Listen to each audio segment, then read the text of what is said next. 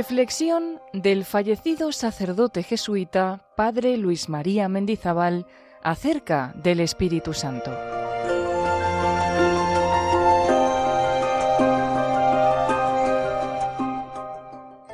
Los dones y frutos del Espíritu Santo. La presencia del Espíritu Santo que establece la unión de voluntad con el Padre en Cristo, lleva consigo una íntima pureza de corazón. Esa pureza de corazón no se reduce a la ausencia habitual de defectos deliberados, sino que lleva consigo una fijación del corazón en Dios. El corazón se centra también en Dios, se fija en Dios, y lleva consigo una limpidez de alma deiforme que procede de la plenitud de los dones del Espíritu Santo con los que va quedando enriquecida. Hay una transparencia que se suele advertir también en el comportamiento de las personas. En cuanto vamos indicando ahora, no conviene la reflexión de mirada sobre sí mismo.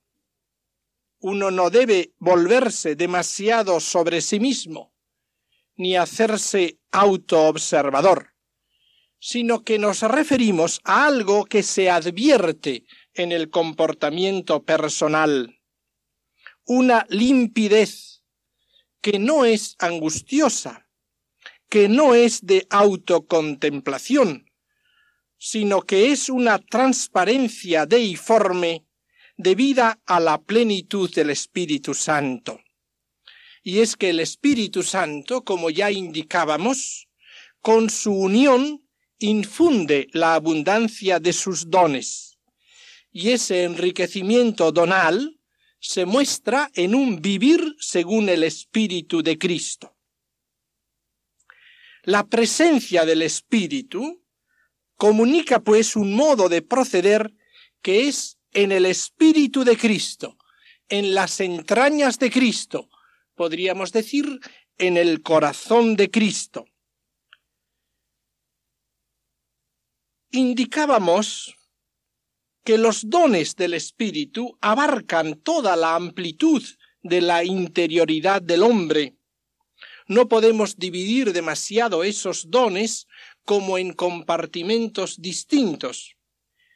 Son la irisación diversa de la interioridad del hombre invadido por el Espíritu Santo. Iluminan esa interioridad, la encienden, la enfervorizan, de modo que la persona cristiana, por la presencia del Espíritu, adquiere primero un gusto de las cosas de Dios y de Dios mismo. Es lo que llamamos el don de sabiduría, el gusto de las cosas de Dios, el gusto de Dios. Es la interiorización de la verdad, la asimilación sabrosa del misterio de Cristo la verdad de lo que es el amor de Dios le llega hasta el fondo. La vida de fe no es simplemente detenerse en la afirmación de ciertas expresiones o artículos de fe, sino vivir de fe. Y esa vida se vuelve sabrosa, gustando las verdades, gustando lo que es la paternidad de Dios, gustando lo que es el amor de Cristo, la fraternidad de los hombres. Eso lo comunica el Espíritu Santo. Y con esto, como está abierto, está dispuesto, está pronto a toda iluminación en ese sentido, recibe también las iluminaciones concretas con las que se aclaran las proposiciones que puedan sugerirse en la realización de estas dimensiones de la fe gusta en efecto lo que es el amor redentor, gusta las diversas verdades del contenido de la fe. El Espíritu Santo se nos da para que vivamos integralmente, de una manera auténticamente humana, todas las verdades de la fe. Es el gusto, la fruición de la salud plena, la visión cristiana de la existencia como algo que se saborea, que se paladea, la realidad maravillosa de la redención como misterio del amor de Cristo. El Espíritu comunica también al mismo tiempo, porque no hemos de pensar que a unos da uno de los dones y a otros otro. Podrá haber preferencias, preeminencias, pero el don del Espíritu lleva consigo el conjunto de los dones siempre en algún grado. Suele dar, pues, también una penetración intelectual de la profundidad del Evangelio, de la profundidad interpersonal del Evangelio, no confundida con una erudición que multiplica simplemente los conocimientos, sino una penetración intelectual amorosa que al leer el Evangelio parece que llega hasta el fondo, parece que el Señor le ilumina el sentido íntimo para captar la palabra del Señor, para entender las exigencias del Evangelio y de la gracia. Y esto se llama el don de inteligencia, de penetración evangélica, en un alma por otra parte muy sencilla, pero se advierte una capacidad de penetración admirable en la doctrina del Señor. A esto se añade una luz para ver el sentido de la realidad entera, para conocer la realidad del mundo valorada a la luz de la fe, que es lo que se llama el don de ciencia.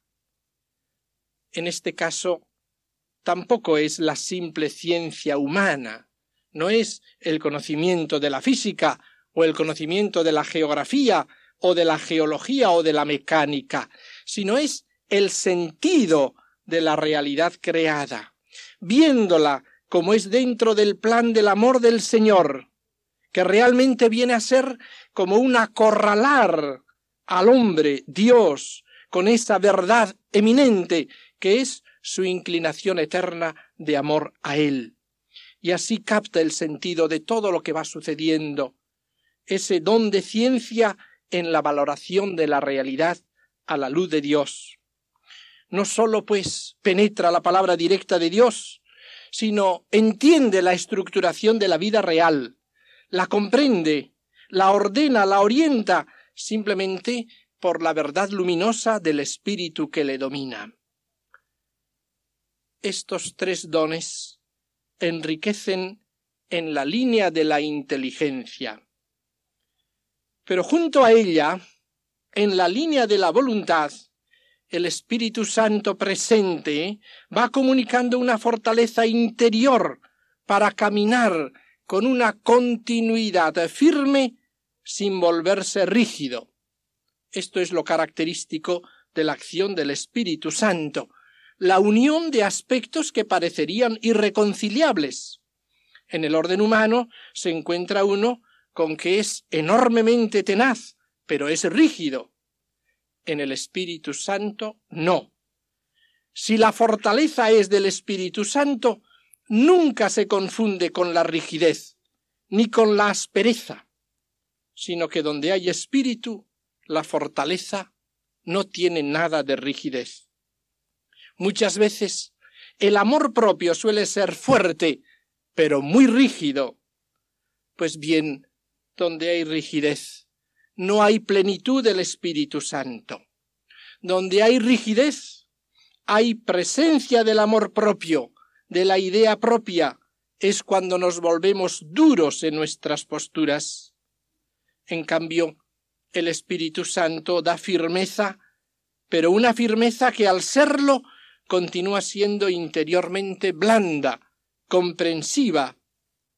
Es lo que notamos en las grandes riquezas personales, que saben dirigir llevando las cosas como se deben llevar, pero sin rigidez. Fortaleza, pero fortaleza del Espíritu Santo. Firmeza interior que viene de una seguridad que da el Espíritu, de una confianza plena en su acción de la existencia de aquel que hace sentir su fortaleza y que por lo tanto no nos hace afirmarnos a nosotros mismos en ella. Tenemos que seguir el camino de Dios hasta sus últimas consecuencias, pero sin que se ponga en nosotros una tensión muscular propia de quien está realizando él mismo su línea personal y que muchas veces en el fondo delata una cierta inseguridad que es la que nos hace ser violentos. Aquí no, aquí es un caminar firme, sereno, el don de la fortaleza, para que con la sencillez propia del Espíritu Santo y con una humildad profunda, llena de temor y de respeto, que es otro de los dones del Espíritu Santo, llena de temor y de respeto amoroso hacia Dios, continúe su camino de docilidad a la gracia. Firmeza, pues, de quien nunca se siente autosuficiente y de quien nunca pone el carácter de soberbia que acompaña a la firmeza no infundida por el Espíritu Santo. Por ejemplo, cuando el hombre en un momento se gloría de que no tiene miedo a nadie, de que a él no le importa nada de nadie, que lo único que le importa es ser fiel a Dios, podríamos decir bien pronto que esa actitud no es del Espíritu Santo.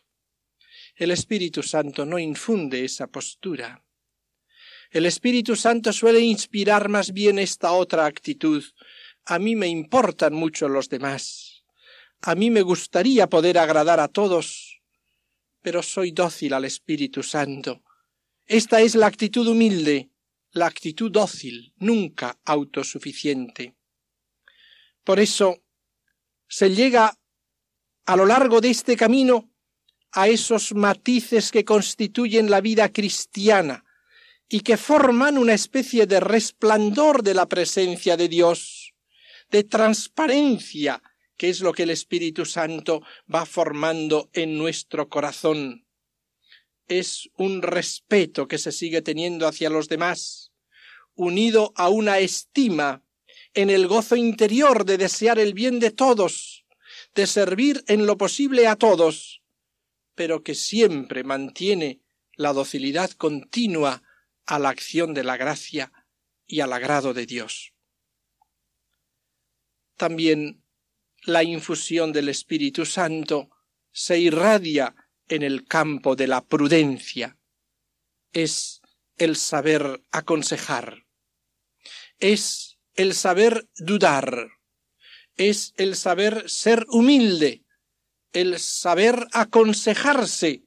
El saber preguntar a otros no por estar sujeto a las variabilidades de cada uno de aquellos a quienes encontramos, ni estar pendiente precisamente del enjuiciamiento de la masa, sino porque tiene conciencia, por esa luz del Espíritu Santo, de que muchas veces Él nos habla a través de los que tenemos alrededor de nosotros.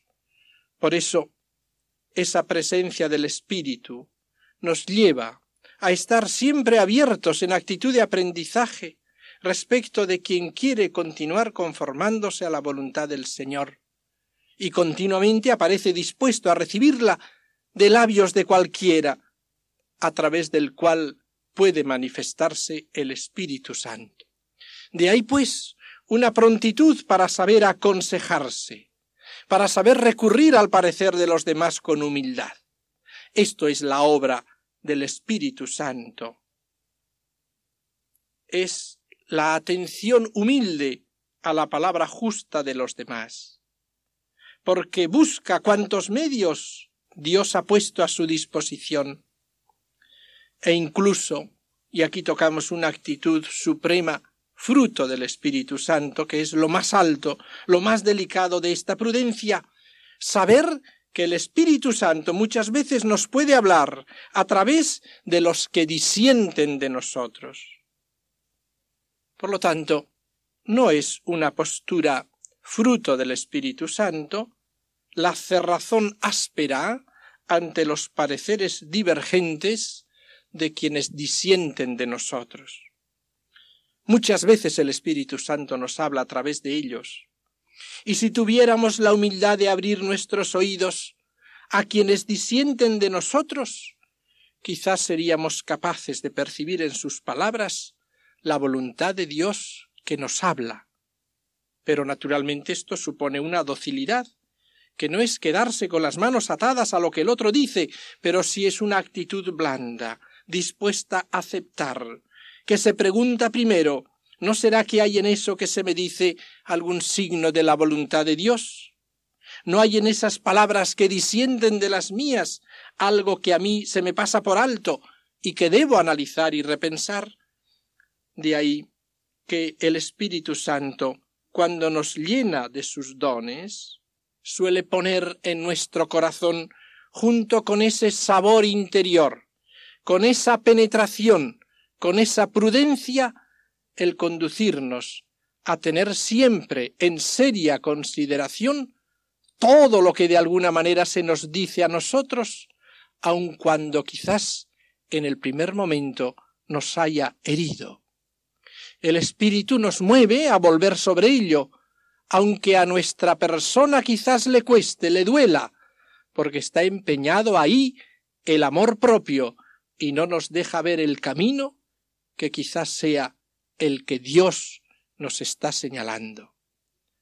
Todo esto son dones del Espíritu Santo, esa postura admirable, la fidelidad blanda y humilde, el temor y respeto de Dios, la piedad hacia Él, el sentido filial, que es el sentido de la piedad, y el temor, entendido no como miedo, sino como respeto amoroso, que por lo tanto nos coloca en relación a Dios con esa cercanía respetuosa reverente que comprende la majestad y la grandeza de Dios, que la intuye, pero que la trata con un amor familiar, reverencial y sereno.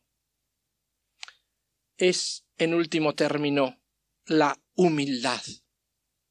El don de la humildad, el don de la reverencia hacia Dios la humildad, que es esa gran virtud tan importante, la que nos hace caminar en espíritu y en verdad, buscando sinceramente lo que es agrado y beneplácito de Dios.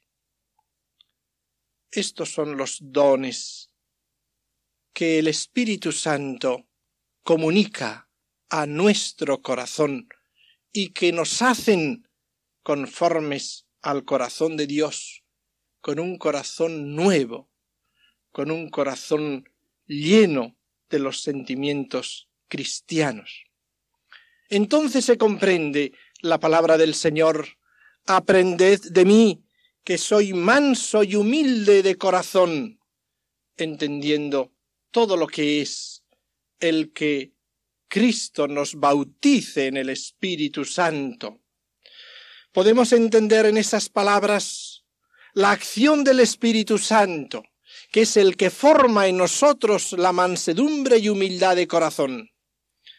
Son pues dones, o si queremos, el don del Espíritu Santo, con las irisaciones que produce en la interioridad del Espíritu, con esos matices ya indicados de sabor, penetración, inteligencia, firmeza, prudencia, temor, humildad, todo ese conjunto entra en el corazón del hombre. Por eso se llama unción del Espíritu Santo, porque es como un aceite que penetra todo, que lo reblandece, que lo deja como envuelto, como empapado en ese ambiente de docilidad, de estar en las manos de Dios, de sentirse al servicio de los demás. Y de ahí procederán los frutos que produce ese Espíritu Santo es la gran pureza que el Señor quiere establecer en nuestro corazón. Es la pureza eminente que sólo procede de la presencia del Espíritu Santo.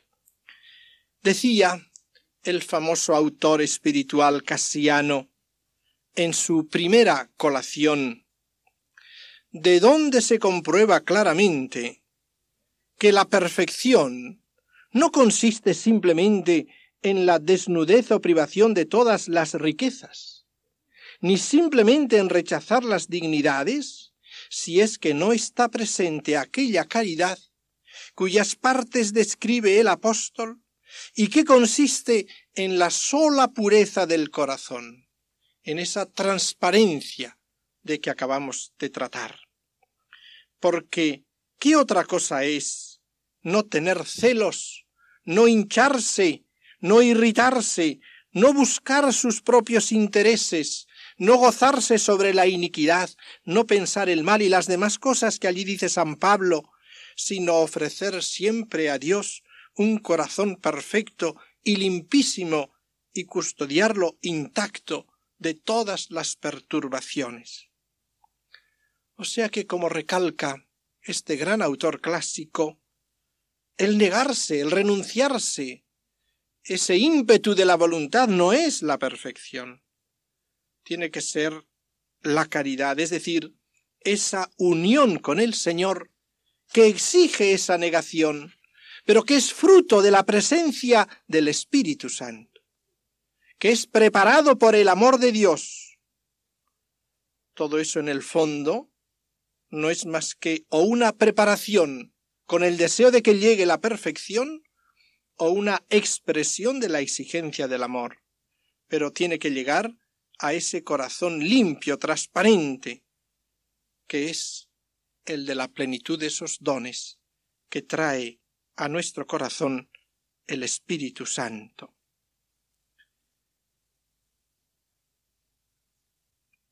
De ahí los frutos que produce ese mismo Espíritu, el comportamiento, las obras.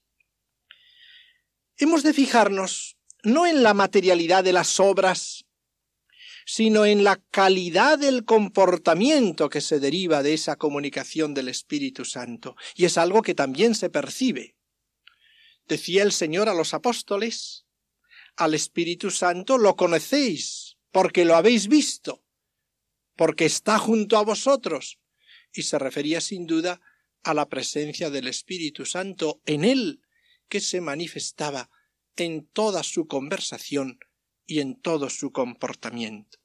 Pues bien, en el cristiano tiene que verse el Espíritu Santo en su comportamiento, tiene que verse en los frutos por los cuales se conoce la presencia del Espíritu Santo.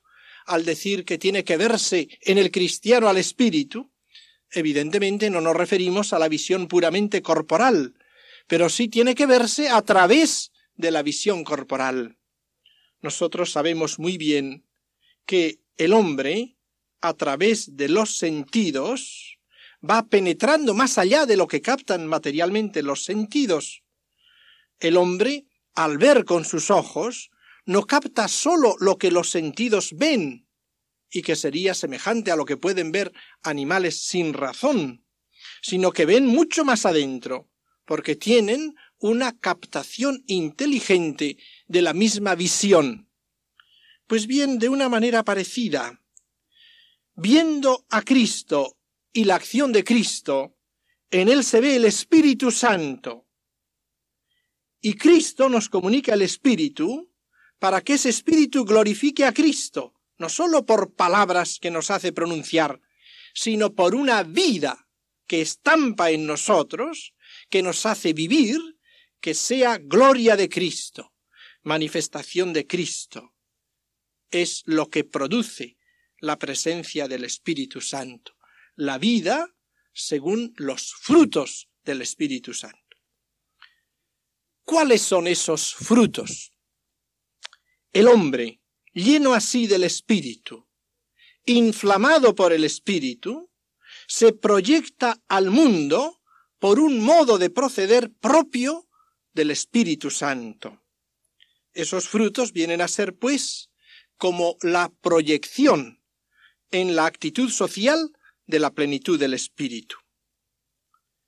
San Pablo enumera entre esos frutos en la carta a los Gálatas, en el capítulo quinto, la caridad, bondad, benignidad, paciencia, gozo, mansedumbre. Si nos fijamos, estos frutos tienen un carácter eminentemente social. Se refieren al comportamiento del cristiano en la vida de relación con los demás. Cordialidad, bondad, benignidad, mansedumbre, paciencia. La caridad que aquí se nombra en primer lugar como fruto del Espíritu Santo no es la caridad virtud teologal, sino que es la cordialidad, el gran fruto primero del Espíritu. Cuando un hombre está lleno de Dios, se acerca más cordialmente a la realidad, no se aleja de ella, se acerca más cordialmente al medio en el cual está viviendo de hecho. Y esta suele ser una de las características de las deformaciones de la imagen del espíritu, el hacer creer que el espíritu es alienante. Nada de eso. El que está lleno del espíritu se acerca más cordialmente a la realidad. Si el Señor envió su espíritu a los apóstoles y a la Iglesia, no lo hizo para retirarlos de la vida social, para reducirlos a una vida en el desierto, sino precisamente para lanzarlos a la conquista y al trato de los hombres. Y así es el Espíritu el que los introduce en medio del mundo. Pero en medio del mundo llevan ya dentro un modo de actuar y de reaccionar divino ante las cosas. Llenos como están del Espíritu de Dios, se le acercan al mundo, pero en una postura divina, muy cerca de las realidades, viéndolas como Dios las ve, amándolas como Dios las ama, con horizontes divinos. Son el fruto del Espíritu Santo. No es pues que los apóstoles respecto de la humanidad dijeran lo único que nos interesa es que os salvéis. Si pasáis hambre no nos importa. Nosotros traemos el simple mensaje de salvación eterna y con tal de que se realice éste, el resto no tiene importancia. Eso no lo dijeron nunca los apóstoles, ni lo dice nunca el Espíritu Santo, porque eso no sería cristiano. Lo cristiano es, en fuerza del Espíritu que está en nosotros, sentir interés por la persona real entera, no exclusivamente por su bienestar terreno, también eso sería equivocado, sino mirar a cada uno con la visión del corazón bueno de Dios, que le ve, que le ama y desea para él toda la plenitud de la felicidad. Así ama y ve Dios, y así ama y ve el que tiene el Espíritu de Dios. El Espíritu Santo no es alienante. Puede ser que lleve al hombre incluso a la soledad de una vida contemplativa, pero nunca con descuido y desprecio del hombre, sino como medio para salvar al hombre, como medio para operar con Cristo la redención del hombre, de quien se siente profundamente cercano. La cordialidad del Espíritu Santo nos enriquece, nos da una capacidad para acoger a cada uno como persona, no como número, a cada uno de los hombres, único e irrepetible, como le gusta repetir al Papa Juan Pablo II, objeto del amor de Dios y objeto de nuestro cuidado personal. Actitud fundamental del cristiano, fruto del Espíritu Santo, que se ha difundido en nuestros corazones.